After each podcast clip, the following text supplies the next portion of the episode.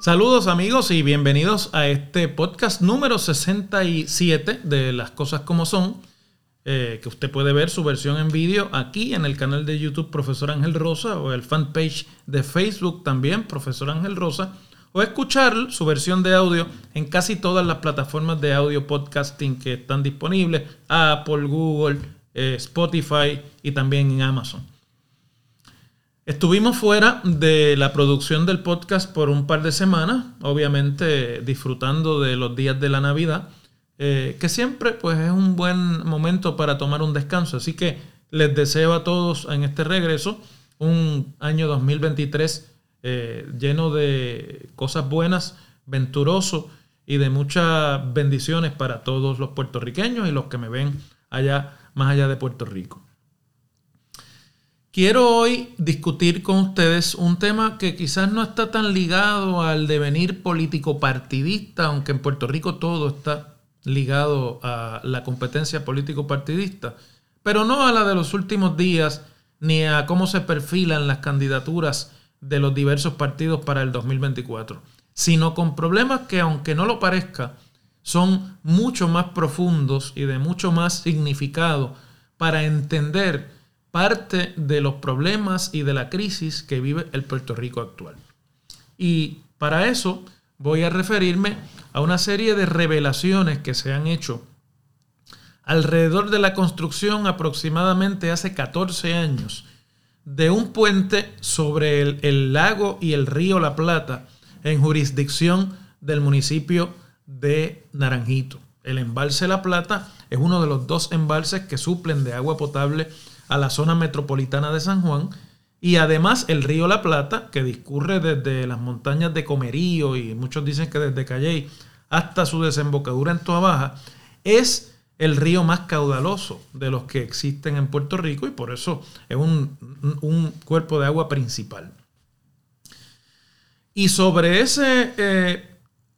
río y en el comienzo, donde comienza propiamente el embalse, se construyó hacia la primera década de este siglo un puente estilo atirantado de estos que su estructura de apoyo está fundamentada en unos cables de tensión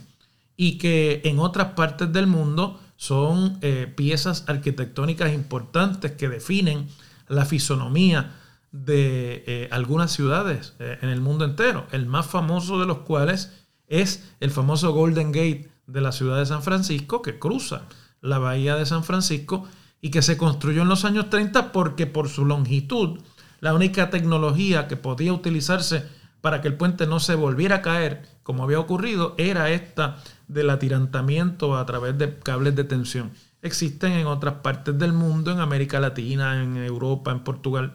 sobre todo. Eh, y en Puerto Rico se intentó eh, duplicar o imitar esa estructura para este puente que traía un beneficio a una de las zonas montañosas más aledañas o más cercanas a la, ciudad de San Juan y a la zona metropolitana de San Juan. Esa zona en la que ubican los municipios de Comerío, Naranjito, eh, Corozal y Barranquitas, es una zona propiamente rural y montañosa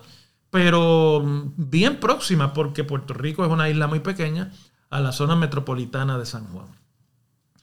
Ahí toda la vida hubo muchos problemas de acceso porque la vieja carretera que da acceso a esa zona, la Puerto Rico 167, eh, pues era una construcción del siglo XX eh, en las faldas de una de las zonas más escarpadas y montañosas del país y por lo tanto esa geografía limitaba las posibilidades de construir ahí una carretera de mayores proporciones. Eh, en la medida en la que la zona metropolitana se fue poblando, en la medida en la que la zona metropolitana fue creciendo, especialmente el municipio de Bayamón y el municipio de Tuabaja, en la medida en la que las personas de esa área montañosa tenían que viajar o tienen que viajar hasta San Juan para poder trabajar o para eh, dedicarse a otra cosa que no sea la agricultura, En esa misma medida, la vieja carretera se quedó pequeña y a principios del siglo XXI se decidió entonces hacer un nuevo acceso que utilizara este nuevo puente como su punto focal eh, y que realmente recorta en más de media hora o 40 minutos el acceso a esa zona. El problema fue que desde el principio hubo problemas de financiamiento y problemas de construcción y de diseño. Y que un puente que comenzó a construirse en el año 2002 y debió haber estado construido en o antes del año 2004, en realidad se tardó hasta el año 2008 para su construcción, entre otras cosas por eh, la dificultad de la nueva tecnología que se estaba utilizando para el puente, nueva con respecto de las construcciones en Puerto Rico. Y porque además el estilo de puente que se decidió construir eh, resultaba mucho más caro para su financiación a través de la Autoridad de Carreteras de Puerto Rico, que es la corporación pública, por cierto, que tuvo que irse a la quiebra, que acaba de reestructurar su deuda en el Tribunal Federal y que eh, esa reestructuración le deja un legado de 30 años de aumentos consecutivos en los peajes de las carreteras en Puerto Rico eh, y que vamos a tener que estar pagando por lo menos tres décadas más. Este es uno de los últimos proyectos que la Autoridad de Carreteras acometió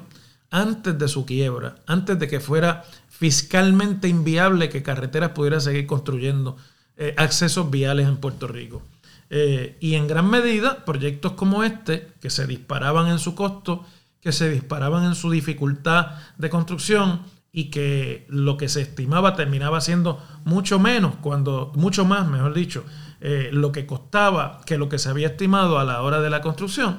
pues ciertamente contribuyó a poner en aprietos la viabilidad fiscal de, la autoridad de carretera eh, y de como corporación pública dentro ya del ambiente en general de problemas fiscales que enfrenta el gobierno de Puerto Rico completo y que lo llevó a la aprobación de la ley promesa y, el establecimiento de una junta de control fiscal eh, para las finanzas del país. Entonces, el puente tiene 703 metros de longitud, es relativamente corto, y está sostenido por dos torres en forma de diamante, dos torres de hormigón en forma de diamante, con dos cumbleras hacia eh, la parte superior y lo mismo en la parte inferior que da hacia el río, y 96 cables de forma, en forma de abanico que crean la estructura de apoyo. Fue construido a un costo en, el, entre el año 2004 y el año 2008 de 31 millones de dólares.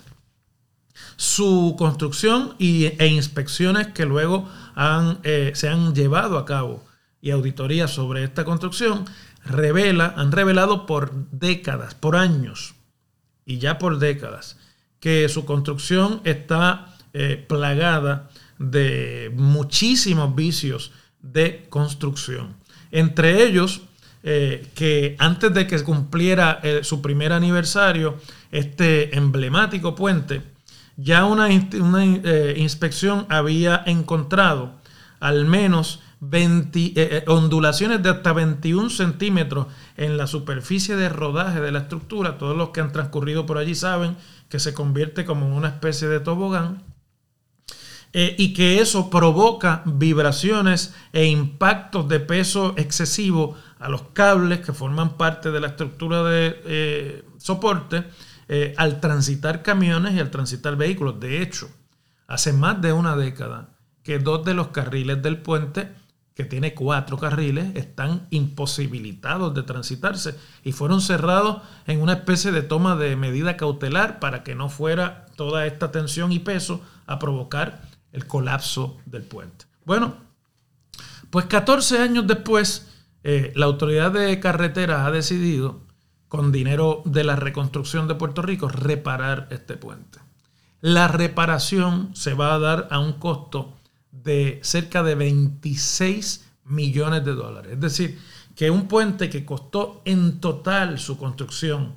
31 un poquito más millones de dólares, casi 32, repararlo 14 años después, que creo yo debe ser un tiempo récord sobre la poca duración de la eh, viabilidad y, eh, de, de una estructura como esta, su reparación va a costar 26 millones de dólares. Prácticamente la misma cantidad en el mismo vecindario de lo que costó la construcción originalmente.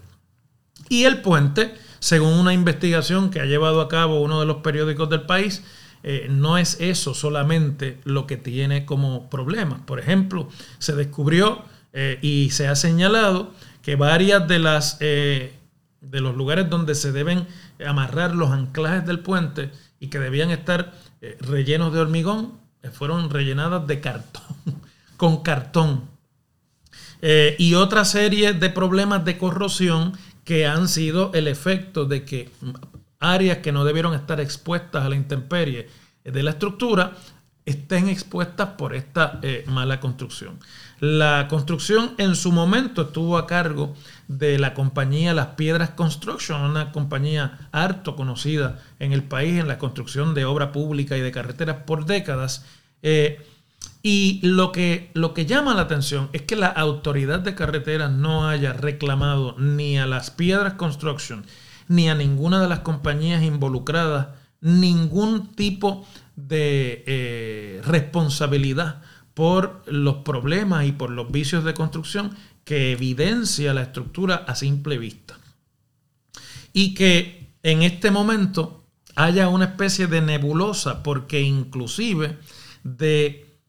la, del expediente del puente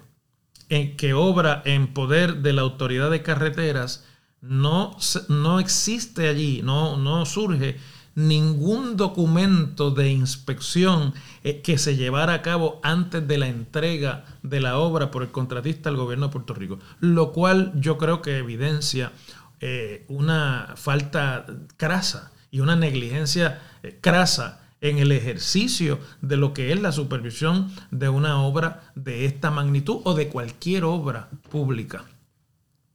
Y eh, los rumores que hay, sobre todo las circunstancias que alrededor de esta construcción se ha estado discutiendo por décadas, es que primero la construcción comenzó, eh, se escogieron compañías que no pudieron eh, con la obra, tuvieron que estar cambiando de compañía. Esas compañías eh, tardaron mucho más del doble de lo que se hubiese tenido que tomar la construcción. Y lo que es peor, y el peor de todos los rumores, ¿no? que hasta cierto punto está bastante evidenciado cronológicamente con lo que ocurrió, es que el gobierno de Puerto Rico exigió la entrega de la obra en el mes de octubre del año 2008, unos pocos días antes de las elecciones generales, porque el gobernador de turno, que era candidato a la reelección en 2008 y que perdió eventualmente esas elecciones, eh, quería poderlo inaugurar previo a las elecciones para con ello tener un impacto en esta zona. Y quiero traer aquí un relato adicional porque yo conozco bastante bien eh, el área. Es más triste todavía, porque muy cerca de este puente, si usted continúa la carretera hacia las montañas, pero muy cerca, inclusive antes de llegar al pueblo de Naranjito, existe allí otro adefesio abandonado, que es también un ejemplo del mismo tipo de negligencia, de mala planificación y de mal gobierno, que se intentó como un nuevo coliseo deportivo para el municipio de Naranjito y que por fallas en el diseño, por fallas en, el en la financiación y por elevados costos de la obra, fue abandonado y allí está, para lo cual se emitió deuda pública en Puerto Rico, creo que fue la Autoridad de Financiamiento de la Infraestructura quien, quien la emitió, y allí está ese defecio sin demoler, hace décadas ya que su eh, construcción se detuvo y que nunca concluyó, y que se convierte en el mismo municipio y un poco a pocos metros de este eh, puente del que estoy hablando hoy, en otro ejemplo más de la mala administración y de cómo el gobierno de Puerto Rico se endeudó públicamente en exceso y además con proyectos inviables, algunos de los cuales o no se pudieron completar o terminaban construyéndose, como este caso del puente, llenos de vicios y recortando los costos de la contratación. Se rumora entonces que como el gobierno adelantó la entrega para poderlo inaugurar con arreglo al calendario político, pues eso liberó, o por lo menos partes de las compañías que estaban allí e involucradas en la construcción, pidieron se les relevara de la, de la responsabilidad de cualquier falla que se pudiera eh, identificar en el puente en el futuro, porque bueno, era bajo la responsabilidad del gobierno.